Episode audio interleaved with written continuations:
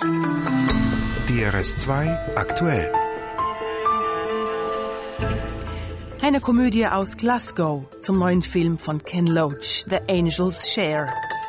Eine Tragödie aus Belgrad zum neuen Buch von David Albahari, Der Bruder und eine Performance im Netz, Klavier zertrümmern auf YouTube. Das und mehr heute in der Sendung mit Gabriela Kegel. Arbeitslose, Dealer, Knackis und Herumhänger.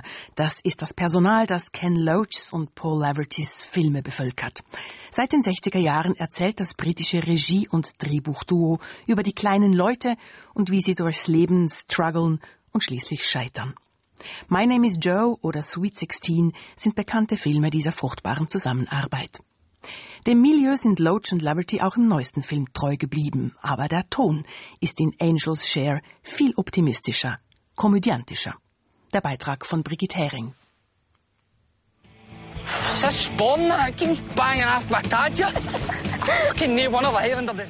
Haben Sie etwas verstanden?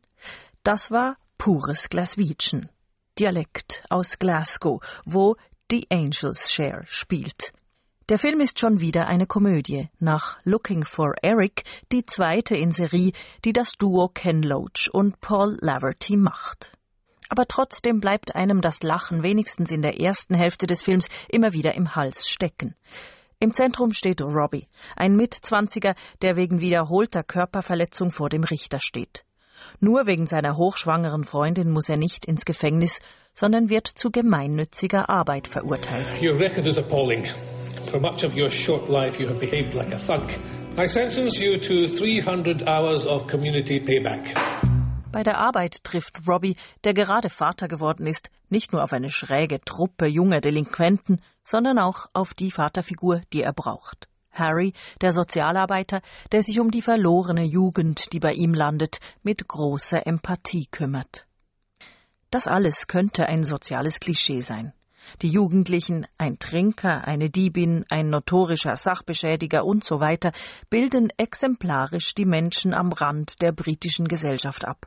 Und der Sozialarbeiter Harry mit Herz und Verständnis für die prekäre Jugend wäre wohl in jedem anderen Film zum Stereotyp verkommen. Nicht aber im Film von Ken Loach und Paul Laverty, die diesem sehr beispielhaften Setting immer wieder die nötige Prise Realismus verleihen. Die Protagonisten sind lebensnah und sympathisch gezeichnet, und bei aller positiven Grundstimmung des Films gehen die schwierigen Lebensumstände der Figuren nie vergessen. Dann aber verlässt der Film mit seinen Figuren Glasgows East End, wo die sozial Schwachen leben. Und er lässt zwei Extreme der schottischen Gesellschaft aufeinanderprallen. Er bringt die exquisite Welt der Whisky-Liebhaber mit ins Spiel. Robbie, von Harry auf den Whisky gebracht, hat nämlich eine unglaublich gute Nase und er schnüffelt sich bald den Respekt der gestandenen Whisky-Liebhaber der oberen Schichten. Okay, one whiskey. And I want you to try and Yep. describe it Right. and possibly to guess which one it is. Robbie? Come on, have a wee guess. was thinking maybe uh, a, Glenfarclas or maybe a, a Cragganmore. Graham, oh, well done, boys. That was very good. You were very, very, very close. Längst ist Whisky vom Liebhabergetränk auch zum Spekulationsobjekt geworden. Und so weckt ein uraltes Fass von seltenem Whisky, das versteigert werden soll, nicht nur Robbys Neugier, sondern auch seine kriminelle Energie. Denn schon nur wenige Flaschen des kostbaren Saftes könnten ihm und seinen Freunden tatsächlich eine bessere Zukunft bescheren. Das klingt alles zu schön, um wahr zu sein. Aber das macht nichts. Denn gerne sehen wir in einem Film von Ken Loach und Paul Laverty für einmal ein fast schon märchenhaftes Happy End und gönnen den liebgewonnenen schrägen Figuren im Film gerne den Angels Share. Das nämlich ist der Teil im Whiskyfass, der jährlich verdampft. Der Teil, den die Engel bekommen. Brigitte Hering. The Angels Share läuft ab morgen Donnerstag bei uns im Kino. Als Provokateur machte er in jungen Jahren von sich reden. Heute ist David Albahari einer der großen serbischen Schriftsteller. Im kanadischen Exil schreibt er seine Romane über den Krieg, über die serbische Gesellschaft, über seine Mutter. Sein letztes Buch heißt Der Bruder Und alles beginnt mit einem Brief, Hans-Ulrich Probst. Ja, diesen Brief reicht einen Schriftsteller, der vereinsamt in Belgrad sitzt. Sein Hauptwerk heißt Das Leben eines Verlierers. Und in diesem Brief kündigt sich ein Mann zu Besuch an und behauptet, er sei der Bruder des Schriftstellers. Das er hat völlig Zweifel, ob das wahr ist, ob ein Betrüger ihm aufsitzt. Er trifft den Mann dann aber auch in seiner früheren Stammkneipe. Die war einst verkommen und ein Sauflokal, heute natürlich im Nachkriegs-Belgrad aufgemotzt. Äh, Schickimicki-Leute, aber die Menschen dort wahrscheinlich immer noch ähnlich. Und er trifft diesen Mann tatsächlich, ist er der Bruder, der äh, von den Eltern zur Adoption freigegeben worden waren, weil damals die Studenten unruhen waren. Es geht also zurück ins alte Jugoslawien, in den Kommunismus. Und dieser Bruder äh, schafft natürlich nur enorme Emotionen für den einsamen Mann. Das bringt ihn durcheinander und am Schluss entsteht eine Tragödie daraus, weil dieser Bruder nämlich äh, mit dem Geschlechts auch spielt. Also es geht immer um die Identität der Menschen in dieser beiden Brüder, Familie, Zugehörigkeit zu Jugoslawien und eben zu Serbien. Der Mann kommt aus Argentinien. Das alles mischt sich da durcheinander. Eine Geschichte um Identität, nationale Familienidentität, Geschlechtsidentität. Wie wird sie denn erzählt? Sie wird interessanterweise nicht vom Schriftsteller selbst erzählt, sondern von einem Boten sozusagen, einem Freund, der sonst aber unauffällig bleibt. Ich lese nur mal die ersten Sätze. Als der Briefträger ihm den Brief brachte, sagte Philipp, sei er zunächst überzeugt gewesen, dass es sich um einen Irrläufer handle. Niemand schreibe heutzutage mehr Briefe, sagte er.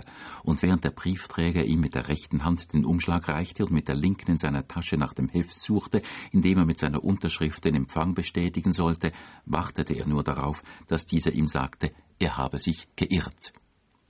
So beginnt es, eine Sprache mit Sogwirkung, aber gleichzeitig auch eine Sprache, die offenbar das Lob der indirekten Rede singt.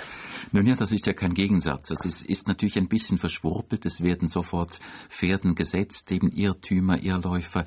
Äh, es tönt kompliziert, aber es entwickelt dank der stilistischen Eleganz einen eigenartigen Sog. Wir kennen das ja auch von Thomas Bernhard oder anderen Autoren, wie man mit indirekter Rede unglaubliche Wirkung erzielen kann.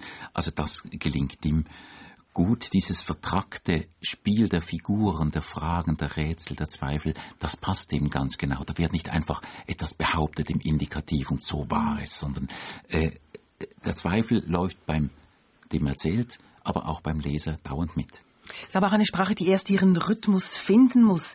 Jetzt haben wir also hier einen Loser-Typ. Er findet seinen Bruder und verliert ihn dann auch gleich wieder, offenbar. Jedenfalls ist das eine trostlose Grundstimmung. Wie oder wo setzt denn da jetzt der Autor trotzdem Glanzlichter dagegen?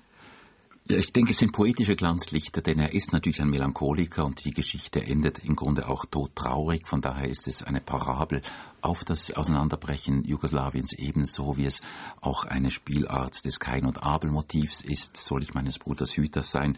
Also da kommt vieles äh, zueinander, aber er hat eben diesen abgründigen Humor auch über die schlimmsten Sachen noch mit einer grotesken Witz, mit einer absurden Wände Funken zu schlagen, dass man ihm willig folgt. Ein Brief am Anfang, dann ein Höhepunkt äh, im Treffen der beiden Brüder und schließlich ein tragisches Ende. Ähm, ich sage jetzt mal groß gesagt, das sind die griechischen Tragödien. Und bei Albahari hat das aber alles Platz in einem relativ dünnen Büchlein, sehe ich da vor mir liegen. Ja, aber das, der Vergleich mit der Tragödie auch der griechischen ist gut, weil zu allem allem, was ich schon erzählt habe, kommt noch hinzu, dass es auch dauernd eine ästhetische Reflexion gibt, wobei Al-Bahari sich in diesem Buch an der Dramaturgie des an der Dramaturgie des Aristoteles abarbeitet. Also er kann das wirklich. Es ist ein Kammerspiel mit wenigen Schauplätzen dieser Kneipe der überstellten Wohnung des Schriftstellers und das Ganze aber eben gekoppelt mit einer schon dumpfen Brutalität der Menschen und der ganzen Kälte des Nachkriegs in Ex-Jugoslawien sagt Hans-Ulrich Probst. Der Bruder von David Albahari ist in deutscher Übersetzung im Verlag Schöffling und Co. erschienen. Albahari ist zurzeit auf Interview- und Lesereise in der Schweiz, morgen Abend im Literaturhaus in Zürich. Ich heiße Hans und ich hatte Glück. Ich bekam eine Arbeit in der Fischmehlfabrik.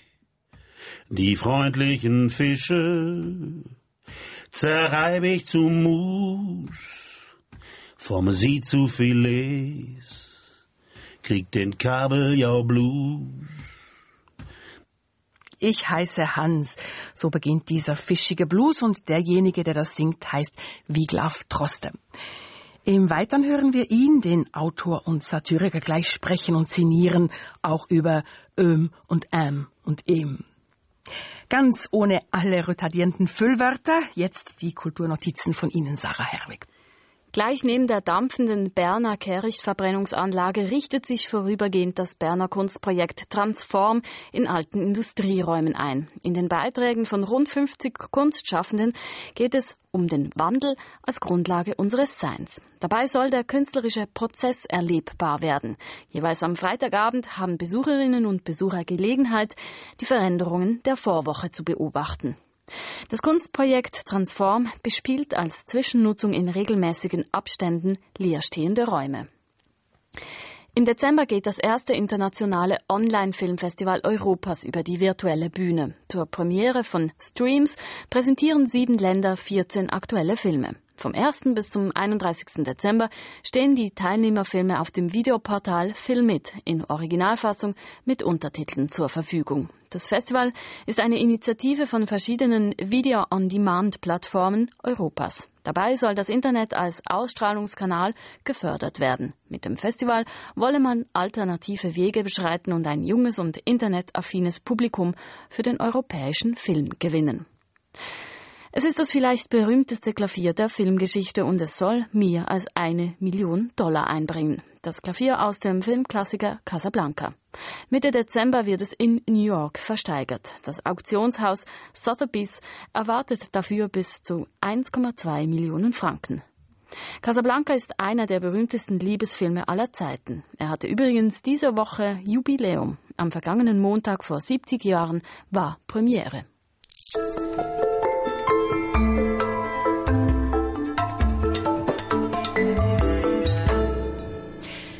Der Autor Wiglaf Troste ist ein Sprachbeobachter. Präzis und polemisch seziert er Redewendungen, Sätze oder Worte, die man halt einfach so daherredet. Seine Glossen erscheinen in diversen Publikationen und am Radio oder wie soeben versammelt in einem neuen Buch mit dem Titel Sprichst du noch oder kommunizierst du schon? Jennifer Kakshuri hat Wiglaf Droste getroffen und ihn als erstes gebeten, aus seinem Text mit dem Titel Ähm zu lesen. Ähm. Schriftdeutsch täuscht. Das Wort, das in Deutschland am häufigsten gesagt wird, liegt in Schriftform gar nicht vor. Es heißt öm und es ertönt, wo immer einer den Mund aufmacht. Öm. Manchmal heißt das Wort auch äm oder ö oder ä, aber Platz eins der sinnlos von sich gegebenen Geräusche hält unangefochten öm. Besonders erstaunlich ist, dass Öm das Lieblingswort von Leuten ist, die beruflich mit Sprache zu tun haben. Ein Schriftsteller beginnt seine Lesung mit Öm, die Fernsehmoderatorin begrüßt ihre Gäste mit Öm, ein Germanist eröffnet ein Literaturfest mit Öm. Und der Nachwuchs hat es perfektioniert. Der Vorsitzende der jungen Liberalen kommentiert den Rücktritt eines Bundespräsidenten, indem er in einem dreiminütigen Interview etwa 50 Mal äh, äh und ähm von sich gibt. Vielen Dank, Wiglaf Droste. Ein Ausschnitt aus Sprichst du noch oder kommunizierst du schon? Die neuen Sprachglossen von Ihnen. Wie sind Sie auf diesen Text gekommen? Es gab da einen Moment, an den Sie sich erinnern können, wo Sie wussten, so und jetzt schreibe ich diesen Text darüber?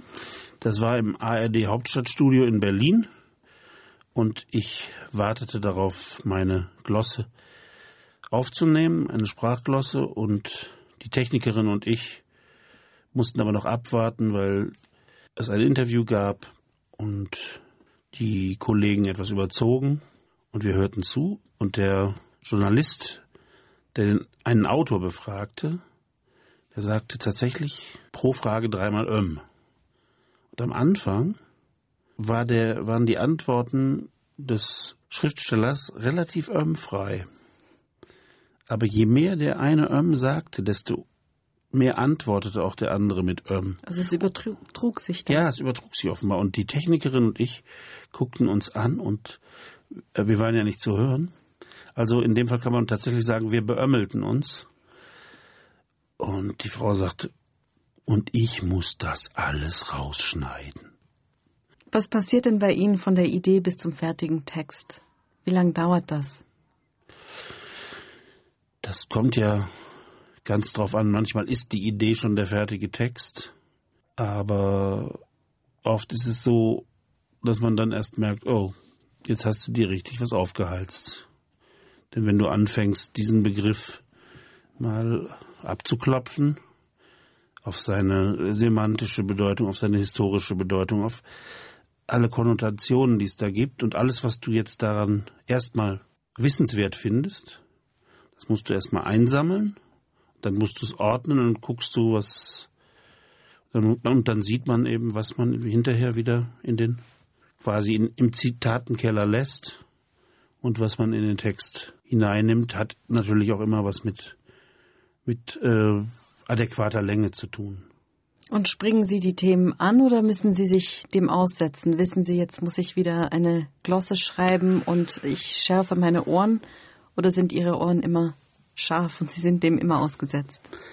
Ach, zum Glück gibt es ja Situationen, wo man überhaupt nicht daran interessiert ist, was jetzt andere Menschen gerade denken oder tun, außer dem einen Menschen oder den wenigen Menschen, mit denen man gerade zu tun hat. Und da ist mir das auch herzlich egal. Aber klar, gerade wenn man in so einem gewissen Rhythmus ist und sagt, ich schreibe jetzt eine wöchentliche Kolumne über Sprache, dann fallen einem pro Woche bestimmt vier, fünf potenzielle Themen auf oder ein. Und dann ist man einfach so im, ja, in diesem, in diesem Sammeln. Oder mit Oliver Kahn gesprochen, im Herbst hast du als Eichhörnchen natürlich diesen wahnsinnigen Druck. Leute bezeichnen Sie als Satiriker. Sehen Sie sich selbst auch als Satiriker oder mögen Sie diese Schubladen nicht? Ja, es beschreibt einen Teil meiner Arbeit. Aber es gibt auch Leute, die mich als Dichter und Sänger bezeichnen. Beschreibt auch einen Teil meiner Arbeit. Singen Sie denn noch? Ja. Und können Sie mir etwas vorsingen hier?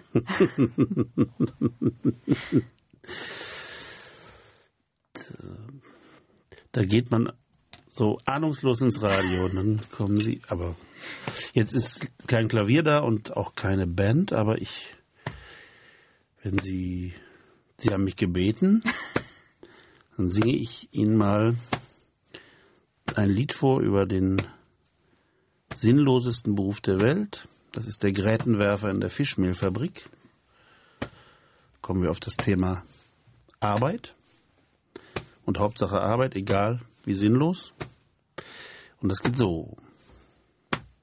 Ich heiße Hans und ich hatte Glück. Ich bekam eine Arbeit in der Fischmehlfabrik. Die freundlichen Fische zerreibe ich zu Mus, Wiglaf Troste im Gespräch mit Jennifer Kakschuri. Als Leser und Performer tourt er zurzeit durch die Schweiz. Sein Auftritt heute Abend ist in Bern im Dojo Theater der Reitschule. Wiglaf Trostes Buch Sprichst du noch oder kommunizierst du schon ist in der Edition Tiamat erschienen.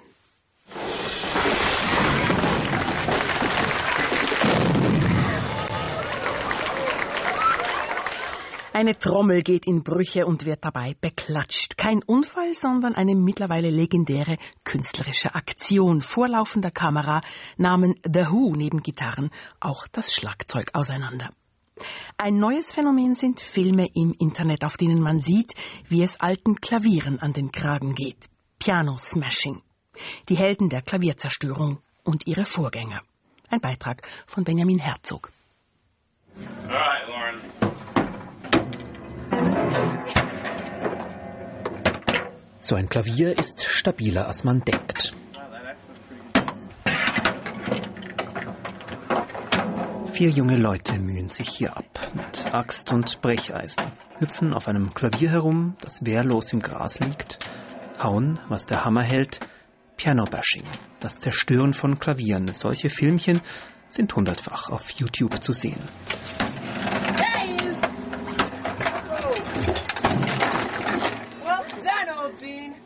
Die Überlegenheit des Vorschlaghammers. Es kann mit einer Gesellschaft nicht zum Besten stehen, die solche Phänomene hervorbringt. Lust an der Zerstörung und Wut auf eine bürgerliche Musikkultur. Dabei ist es just jene bürgerliche Kultur, die die Instrumentenzerstörung längst in die Sphären der Kunst und Kunstmusik gebracht hat. Von der Fluxusbewegung ausgehend, vor 50 Jahren war das.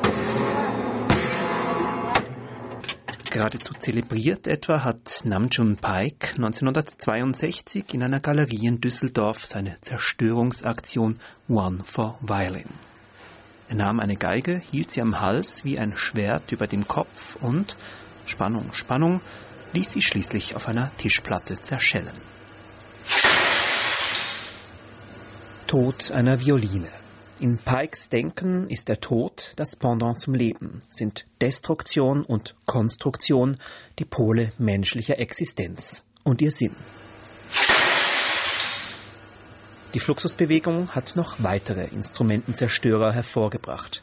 George McCunas etwa, hier sein Pianopiece Nummer 13.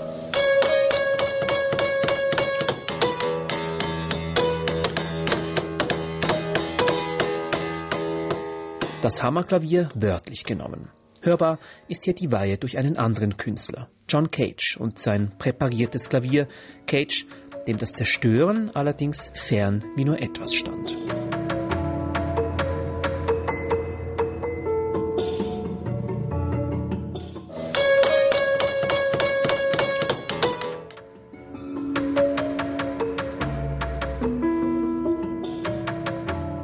Hochkulturelle Zerstörung. Bis heute werden diese Werke aufgeführt an Festivals vor zahlendem Publikum. Soweit, so gut. Aber ist es auch Kunst? Ketzerische Frage. Offenbar bestimmt die künstlerische Haltung, ob ein zersplittertes Instrument Opfer von Vandalen ist oder ein geadelter Kunstgegenstand. Es ist die Aura, die zählt. In den wilden 60ern hat sich auch Joseph Beuys als Instrumentalzerstörer hervorgetan. Beuys nannte es Konzert, wie er mit Schuhen und einer Axt auf einem Klavier herumhämmerte, bis dieses auseinanderfiel. Nach Beuys eigenen Worten wollte er damit einen neuen Anfang zeigen, ein erweitertes Verständnis jeder traditionellen Form von Kunst. Hehre Worte, und in einer Kunstgalerie sind die bestimmt auf verständige Ohren gefallen. Ja, das ist Kunst. Wenn wir jetzt aber einfach mal nur zuhören, dann ist diese erweiterte Kunst, also rein akustisch, mit dem modernen Piano-Smashing doch eng verwandt. Und auch wenn die Halbwüchsigen mit ihren Äxten nicht Boys oder Pike heißen, kaputt ist kaputt und den Instrumenten ist das dann auch egal.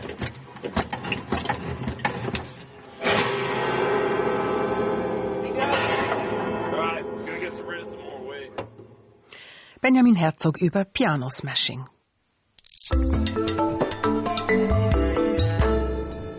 Sie heißen Gambensonaten, aber vermutlich hat sie Johann Sebastian Bach im Original für ein anderes Instrument geschrieben. Das ist doch eine gute Begründung, wenn heutige Musiker wie Stjepan Hauser und Amedei Herzog diese Musik mit Cello und Akkordeon spielen.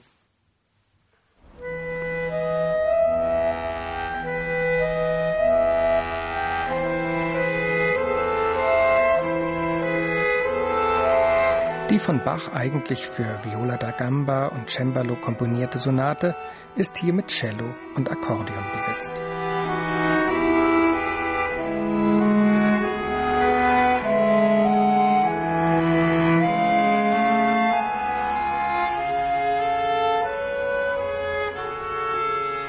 Das Akkordeon spielt Amadee Herzog, der zusammen mit Stjepan Hauser an der Royal Academy of Music in London studiert hat.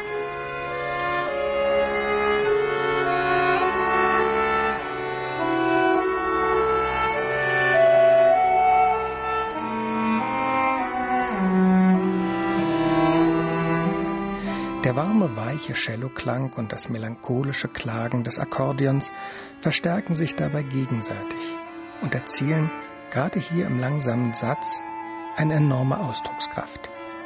Die Motive beider Instrumente sind miteinander verwoben, wie im Gespräch, in Rede und Gegenrede.